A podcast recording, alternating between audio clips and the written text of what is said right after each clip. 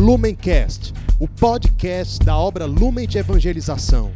Ser feliz fazendo o outro feliz. Acesse lumencerfeliz.com.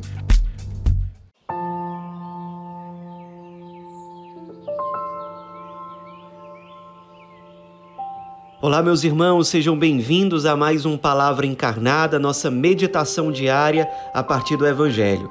Nós estamos no tempo do advento e o Evangelho de hoje está em Mateus, capítulo 15, versículos de 29 a 37. Estamos todos reunidos em nome do Pai, do Filho e do Espírito Santo. Amém. Vinde, Espírito Santo, vinde por meio da poderosa intercessão do Imaculado Coração de Maria, vossa amadíssima esposa. Vinde, Espírito Santo, vinde por meio da poderosa intercessão do Imaculado Coração de Maria, vossa amadíssima esposa. Vinde, Espírito Santo, vinde por meio da poderosa intercessão do Imaculado Coração de Maria, vossa amadíssima esposa. Diz o Evangelho de hoje. Naquele tempo, Jesus foi para as margens do mar da Galileia, subiu a montanha e sentou-se. Numerosas multidões aproximaram-se dele, levando consigo coxos, aleijados, cegos, mudos e muitos outros doentes. Então os colocaram aos pés de Jesus e ele os curou.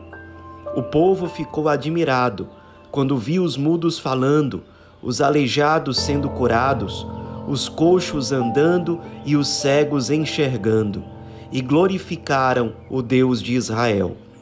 Jesus chamou seus discípulos e disse: Tenho compaixão da multidão, porque já faz três dias que está comigo e nada tem para comer.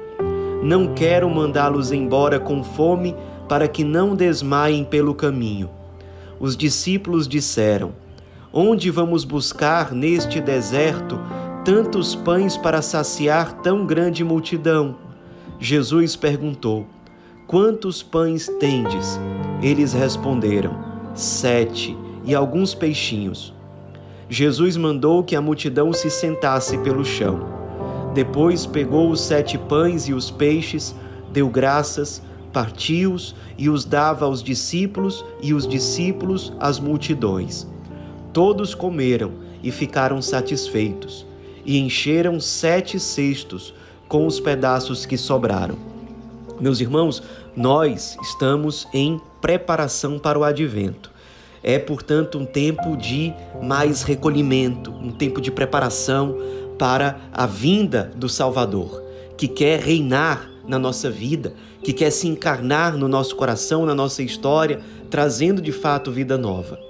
E o Evangelho de hoje nos aponta elementos que podem nos ajudar nessa preparação ou nesse grande retiro espiritual que deve ser para nós o tempo do advento. Em primeiro lugar, Jesus foi para as margens do Mar da Galileia. O mar, na linguagem bíblica, ele representa agitação.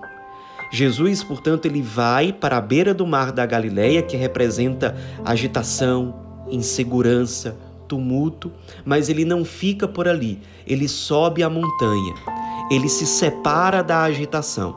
É uma postura que nós também precisamos abraçar se nós queremos realmente viver bem esse tempo favorável do advento, que é tempo de recolhimento, de intensificar a oração, especialmente se você não tem sido fiel a vida de oração, a vida sacramental. É tempo de se afastar do mar, se afastar da agitação do mundo, se afastar das vãs preocupações e ir para um lugar mais separado. A montanha, um lugar de subida, um lugar mais próximo do céu, um lugar mais próximo de Deus. Na Bíblia, a montanha é um lugar especial de encontro com Deus. Nós precisamos, portanto, imitar o Cristo nesse advento. Imitar o Cristo que se separa da agitação e se recolhe. Ele se senta, ou seja, ele quer se aquietar. Vamos fazer esse propósito no tempo do advento, colocar como prioridade a intensificação do nosso recolhimento, da fidelidade à oração, ao tempo generoso que nós disponibilizamos para nos separar do mundo e nos encontrar a sós com Deus.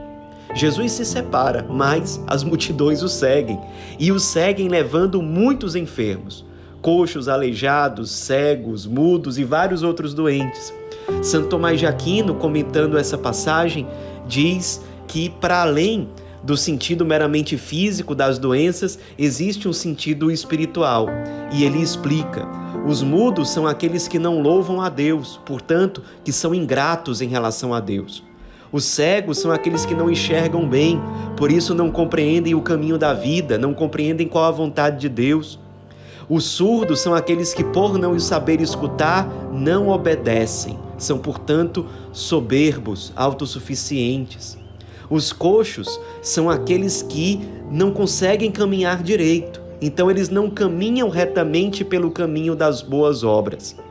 E os que têm uma mão imperfeita são aqueles que são fracos para realizar boas obras. Talvez fiquem somente na boa intenção, têm sentimentos bonitos, mas não conseguem transbordar em atos concretos de amor e misericórdia. Ficam no sentimentalismo, mas não saem de si, não amam de forma concreta. Vale a pena nós rezarmos com o evangelho de hoje, tentando identificar que tipo de enfermo somos nós. Somos o mudo, que é ingrato, que não sabe louvar, Somos o cego que não enxerga a vontade de Deus, não se abre para isso. Somos o surdo que é soberbo e não obedece. Somos o coxo que não caminha pelo caminho das boas obras, que está parado, que está morno, que está acomodado. Somos aquele que tem a mão imperfeita e que, portanto, só fica com pretensões, com intenções, mas não realiza obras concretas de amor e misericórdia. Que tipo de enfermos somos nós, hoje? São João Crisóstomo, comentando essa passagem, ele chama atenção para o seguinte: em outras passagens do Evangelho, é o Cristo que vai ao encontro dos doentes, dos enfermos. Mas nessa passagem, são os enfermos que vão ao encontro do Cristo. Isso, nesse tempo do advento, para nós é significativo. O advento, para ser bem vivido, exige que nós saiamos, mesmo que nós sejamos enfermos. Podemos ser cegos, coxos, aleijados, surdos, seja o que for. Precisamos sair da nossa zona de conforto, precisamos sair do nosso comodismo e, mais ainda, precisamos subir a montanha para onde o Cristo está. Então, vamos tomar a firme decisão de nos mover. A nossa enfermidade não nos impede de nos mover. O Cristo quer nos ver lutar. O fato de nós sairmos de nós mesmos ou sairmos do nosso comodismo já são os primeiros passos para a nossa cura, para irmos ao encontro do Cristo. Então, para vivermos esse retiro espiritual que deve ser o advento, saiamos, vamos ao encontro dele, não fiquemos acomodados só esperando. Vamos ao encontro daquele que verdadeiramente pode nos curar. E mais um elemento para a nossa oração de hoje. Os doentes foram curados, as pessoas começaram a glorificar a Deus, mas não foi o suficiente. Nós poderíamos ser doentes, que sim, vamos ao encontro do Cristo, experimentamos uma cura, mas logo vamos embora. Perceba, a cura não é o suficiente. Jesus, ele se compadece daquela multidão e ele quer alimentar aqueles que estão na montanha junto com ele. É preciso, portanto, não ir embora logo depois de receber a cura. É preciso permanecer junto ao Cristo para que ele nos dê o alimento que a nossa alma precisa.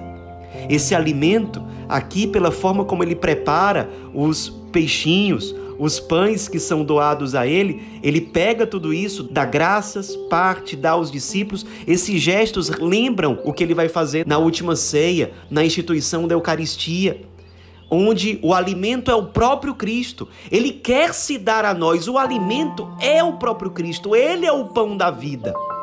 O peixe é um símbolo que representa os cristãos ali do início da vida da igreja. Os cristãos são aqueles que são chamados a ser Cristo no mundo. E Ele quer se dar a nós para que nós nos conformemos a Ele, nos configuremos a Ele e possamos expressar a vida do Cristo diante do mundo.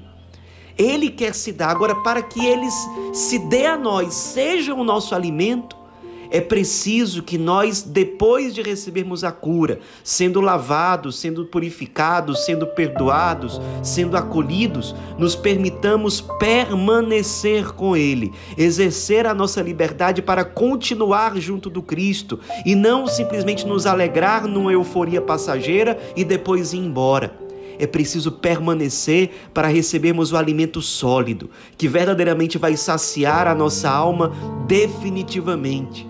Muitas pessoas não são realmente saciadas porque, logo depois do primeiro encontro com Cristo, sentem aquela alegria, mas logo deixam Cristo.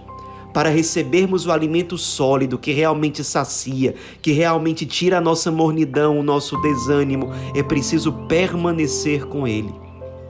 Alguns dias atrás no Evangelho, nós víamos o Cristo chorar, olhando para Jerusalém como quem sofre pela dor dos seus filhinhos. Hoje ele sobe na montanha e os seus filhinhos enfermos vão até ele.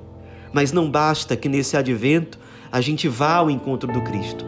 É preciso que a gente tome a firme decisão de permanecer com Ele não fiquemos mais na superficialidade, vamos descer mais, vamos nos aprofundar nesse mistério, vamos procurar santidade, verdadeiramente santidade, o alimento que nos transforma no Cristo, a configuração total a Ele, ter os mesmos sentimentos dele. E vejam que sentimento maravilhoso brota do coração de Jesus no Evangelho de hoje: a compaixão. Diz ele aos seus discípulos: Eu tenho compaixão da multidão. Se nós realmente nos alimentamos dele e nos transformamos nele, o nosso coração se torna semelhante ao dele. Um coração compassivo. O que é compaixão? É sentir em si o padecimento do outro, a dor do outro. É deixarmos de sermos indiferentes. Será? Vamos fazer esse exame de consciência na nossa oração de hoje com a palavra de Deus. Será que no nosso coração reina a indiferença ou reina a compaixão? Nas pequenas coisas do dia a dia, não somente nos atos heróicos, mas na vida familiar, na vida comunitária, na vida junto com os outros irmãos, talvez aí na casa de acolhida, nos relacionamentos, desde as pequenas coisas até as maiores, nós temos sido indiferentes ou nós temos sido compassivos diante da dor, da dificuldade, da luta, do sofrimento do outro. Façamos o nosso exame de consciência. Permitamos que a palavra de Deus hoje, mais uma vez, seja o alimento que nos fortalece e a luz que nos orienta. Ave Maria, cheia de graça, o Senhor é convosco. Bendita sois vós entre as mulheres, e bendito é o fruto do vosso ventre, Jesus. Santa Maria, Mãe de Deus, rogai por nós, pecadores, agora e na hora de nossa morte. Amém. Em nome do Pai, do Filho e do Espírito Santo. Amém.